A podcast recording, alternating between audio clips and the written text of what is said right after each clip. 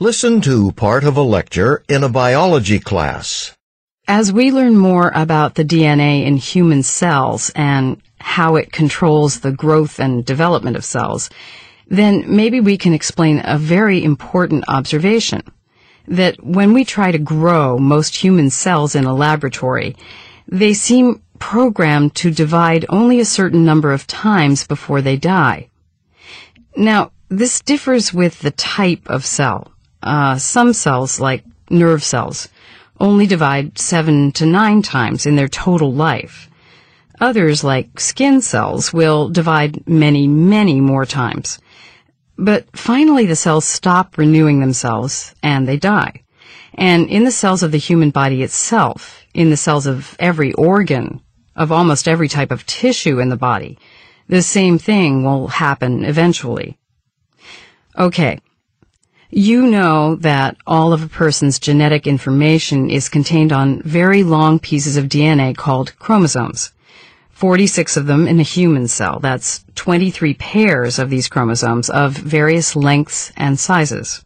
Now, um, if you'll look at this rough drawing of one of them, one chromosome about to divide into two, you'll see that it sort of looks like, well, actually it's much more complex than this, but it reminds us of a couple of springs linked together, two coiled up pieces of DNA. And if you stretch them out, you'll find they contain certain genes, certain sequences of DNA that help determine how the cells of the body will develop. When researchers looked really carefully at the DNA and chromosomes, though, they were amazed. We all were to find that only a fraction of it, maybe 20 to 30 percent, converts into meaningful genetic information. It's incredible. At, at, least it was to me. But if you, if you took away all the DNA that codes for genes, you'd still have maybe 70% of the DNA left over. That's the so-called junk DNA, though the word junk is used sort of tongue in cheek. The assumption is that even if this DNA doesn't make up any of the genes, it must serve some other purpose. Anyway, if we examine the ends of these coils of DNA, we'll find a sequence of DNA at each end of every human chromosome called a telomere. Now, a telomere is a highly repetitious and genetically meaningless sequence of DNA, what we were calling junk DNA, but it does have an important purpose. It's sort of like the plastic tip on each end of a shoelace. It may not help you tie your shoe, but that little plastic tip keeps the rest of the shoelace, the, the shoestring, from unraveling into weak and useless threads. Well, the telomeres at the ends of chromosomes seem to do about the same thing. Protect the genes, the genetically functional parts of the chromosome from being damaged. Every time the chromosome divides, every time one cell divides into two, pieces of the ends of the chromosome the telomeres get broken off.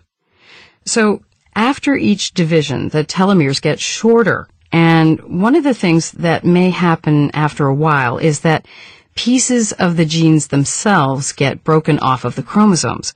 So the chromosome is now losing important genetic information and is no longer functional. But as long as the telomeres are a certain length, they keep this from happening. So it seems that when the, by looking at the length of the telomeres on specific chromosomes, we can actually predict pretty much how long certain cells can successfully go on dividing. Now, there are some cells that just seem to keep on dividing regardless, uh, which may not always be a good thing if it gets out of control. But when we analyze these cells chemically, we find something very interesting. A chemical in them an enzyme called telomerase. As bits of the telomere break off from the end of the chromosome, this chemical, this telomerase, can rebuild it, can help reassemble the protective DNA, the telomere, that the chromosome has lost. Someday we may be able to take any cell and keep it alive, functioning and reproducing itself essentially forever through the use of telomerase. And in the future, we may have virtually immortal nerve cells and immortal skin cells or whatever because this chemical, telomerase, can keep the telomeres on the ends of the chromosomes from getting any shorter.